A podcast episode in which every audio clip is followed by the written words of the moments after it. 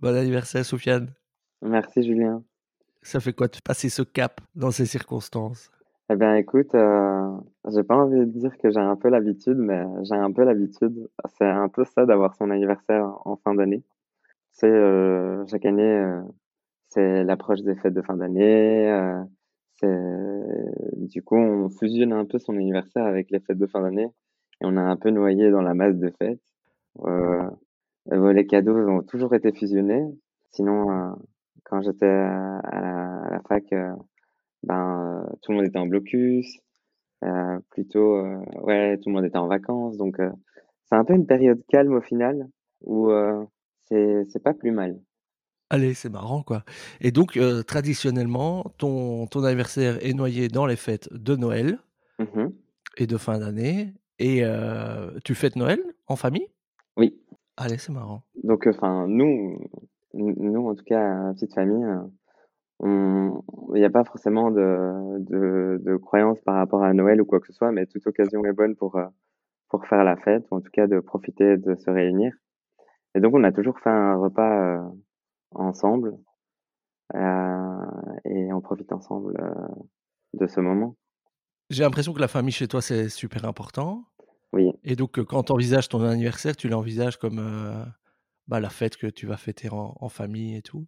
Bah, du coup, j'ai un peu cette vision de me dire la tradition chez nous, c'est un cheesecake de tarte françoise à quatre avec oh. mon père, ma mère, et ma sœur et moi. Et euh, toutes les autres fêtes, tous les moments où, que je fête avec mes amis, c'est que du bonus.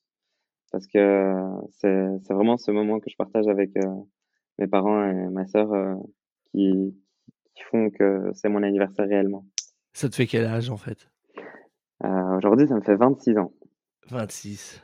Ça doit pas être simple hein, parce que tu es aussi un animal social, toi. Tu, ouais. tu, tu vois les gens, c'est, c'est super important. Comment est-ce que tu t'en sors pendant cette période? Ah ben, euh, je passe ma vie à appeler des gens et, et parfois on se fait des calls juste pour travailler euh, à, en ayant quelqu'un dans les oreilles ou, ou à l'écran. Euh, c'est, assez compliqué de, de, de devoir s'isoler et de couper euh, tout contact social avec les gens parce que j'ai pas forcément l'habitude et euh, ouais voilà. Et donc tu as ta Teams ou, euh, ou Skype ou Zoom allumé en permanence et. Ouais, c'est un peu ça. Ouais. Donc la journée est rythmée de réunions. Euh, heureusement, on travaille souvent en, équipe, en groupe, et on a beaucoup de choses à faire ensemble, ce qui permet à la fois d'avancer un peu de son côté et finalement de mettre en commun. On a beaucoup de moments de création commune, de co-création ensemble. Ça, ça me permet de moi d'avoir mes moments.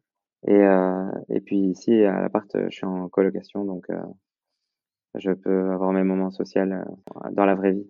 Ok. Et rassure-moi, tes colocs sont pas tes collègues, parce que si tu passes tes journées en, Skype avec tes collègues et puis qu'en plus tu vis avec eux. Non, je te rassure. Alors, euh, c'était chouette pour le, pour le coup, euh, parce que euh, je vis avec trois autres personnes. Ils sont tous les trois français. Ils, ils sont ingénieurs. Et du coup, ils viennent pas du tout du même monde que moi. Et ça me fait un petit peu euh, me sortir de ma bulle finalement du travail, de la com, du marketing, de, enfin, de tout ça, pour euh, avoir euh, des interactions complètement différentes et des sujets de discussion complètement différents. Ah, c'est chouette. Bah donc tu le dis, tu voilà, Sofiane, on s'est connu dans une agence de communication, euh, VO pour ne pas la nommer, et même Voice. Maintenant, tu es passé dans la division communication pour les institutions européennes qui s'appelle VO Europe. Contrairement à certains collègues, tu as plutôt beaucoup de boulot et, et euh, si on peut switcher un peu sur l'aspect professionnel, j'ai vu que vous inventiez des nouveaux formats, des, conférences virtuelles, des podcasts, tout ça, ça doit être l'un dans l'autre, ça doit quand même être très excitant. Ouais, c'est assez challengeant euh, et c'est au, au, départ en mars, on, s'est posé la question de se dire euh, qu'est-ce qu'on fait? Et, et, on a eu un, un élan de d'innovation, si j'ai envie de dire, si j'ai envie d'appeler ça, euh, qui était de, on va trouver des solutions pour s'adapter. Et on a été euh, rechercher tout ce qui était possible de faire en ligne, que ce soit des expos virtuels, des conférences en ligne. On avait quelques connaissances de base chacun. Moi, je connaissais un petit peu le monde du streaming. Euh, j'ai une collègue qui, qui a de grandes connaissances dans la gamification. Donc, euh, en mettant euh, nos compétences à chacun et nos connaissances en, en commun, on a, on a pu trouver des solutions en ligne pour euh, finalement transformer nos événements euh, qui étaient auparavant physiques en événements virtuels et euh, adapter aussi nos formats, nos contenus.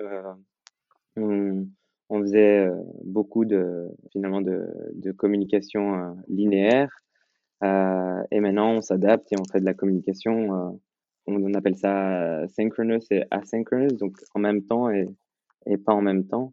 Donc, on a parfois des gens qui, sont sur la même plateforme, mais pas en même temps, et des gens qui sont sur la même plateforme en même temps, et on varie en les formats de contenu. Euh, ouais, on essaye un peu d'explorer les nouvelles pistes.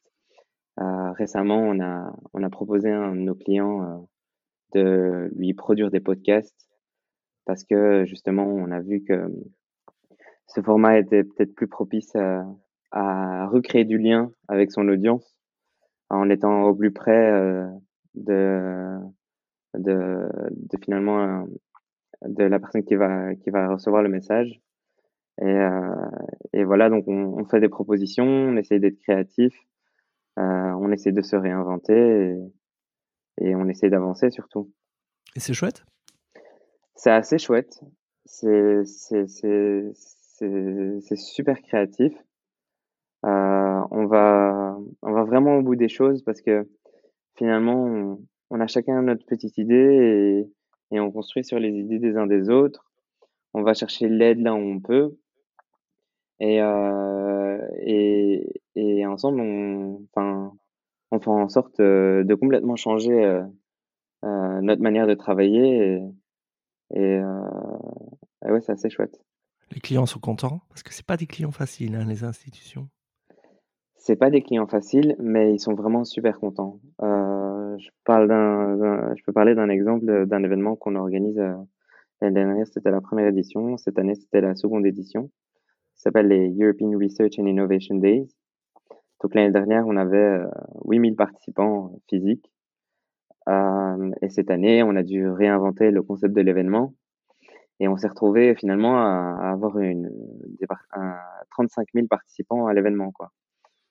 Donc euh, les, les, clients sont contents parce que euh, ça rejoint un petit peu leur, leurs ambitions de se dire euh, ok on a aussi des ambitions climatiques. Si les gens voyagent moins on, peut aussi avoir des, des, événements qui ont moins d'impact sur sur notre environnement on peut re-réfléchir la manière dont on construisait les choses auparavant et, et essayer de faire mieux demain et différemment.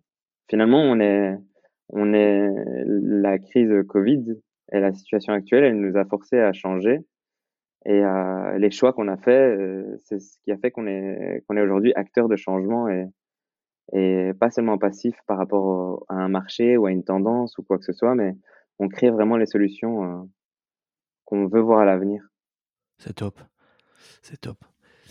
Mais décidément, tu es un vrai pionnier parce que c'est toi qui avais mis le masque buccal à la mode en, Oui, l'été 2019 quand on a fait une campagne contre la pollution de l'air en disant tu m'avais dit mais Julien c'est super les masques c'est la mode euh, en Asie tout ça et vous avez donc eu un stock euh, disponible au moment où la crise a ex- explosé Ouais, c'est un peu ça. Je me rappelle euh, de cette campagne. Donc, euh, on avait travaillé ensemble d'ailleurs sur euh, cette campagne pour Bruxelles Mobilité et la semaine de la mobilité à Bruxelles, notamment le dimanche sans voiture.